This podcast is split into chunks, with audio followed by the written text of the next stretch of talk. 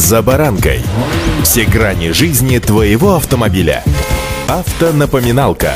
Комментарии экспертов. Советы по обслуживанию автомобилей в программе «За баранкой».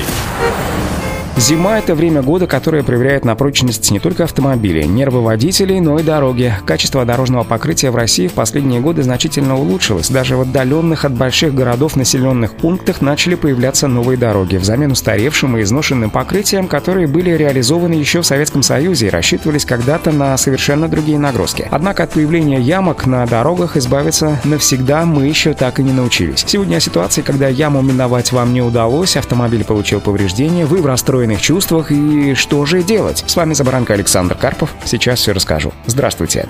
Автонапоминалка.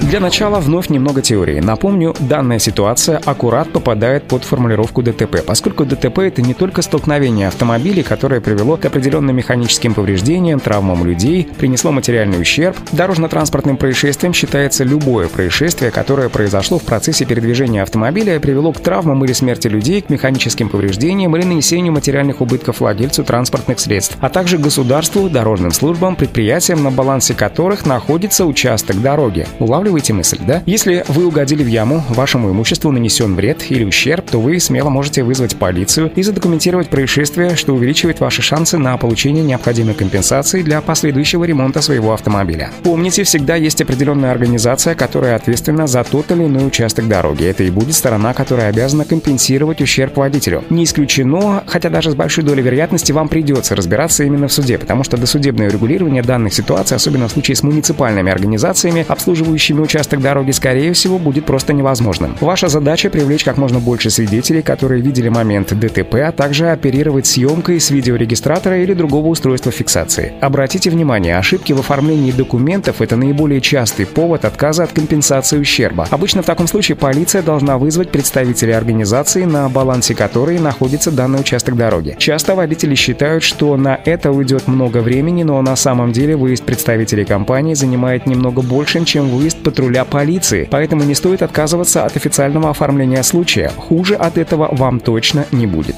Автонапоминалка.